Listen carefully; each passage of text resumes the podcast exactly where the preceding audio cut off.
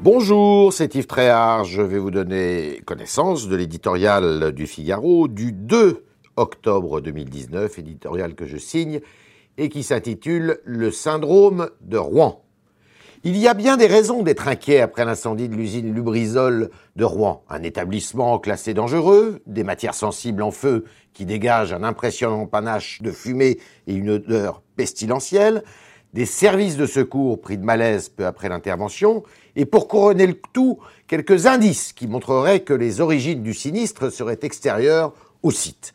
Les questions sont multiples sur la gravité et l'étendue de la pollution provoquée, ainsi que sur ses causes réelles. Elles n'auront malheureusement pas de réponse sûre, vérifiée, scientifiquement validée dans l'immédiat. Les enquêtes s'annoncent longues. Faut-il en déduire pour autant que l'État nous cache la vérité? Le souvenir de Tchernobyl est dans toutes les têtes. En 1986, de doctes experts expliquaient à la télévision que le nuage s'était arrêté à la frontière. Nul n'était vraiment crédule.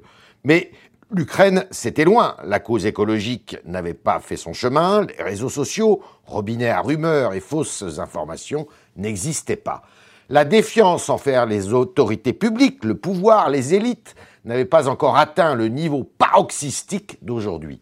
Les temps ont changé, ils ne tolèrent plus rien. Il faut tout savoir tout de suite. L'incendie de Rouen est en quelque sorte le révélateur de l'époque. Nous vivons dans l'ère du soupçon, ce constat en dit beaucoup sur l'état de notre société, lequel est presque aussi inquiétant que la catastrophe elle-même, qui n'a d'ailleurs pas été mortelle. De Tchernobyl à Rouen, nous sommes passés d'un excès à l'autre.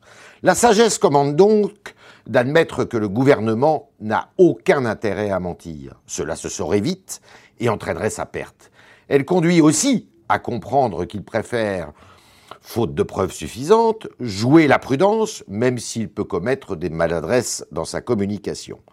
Le principe de précaution n'a pas attendu d'être constitutionnellement reconnu pour être une marque de bon sens.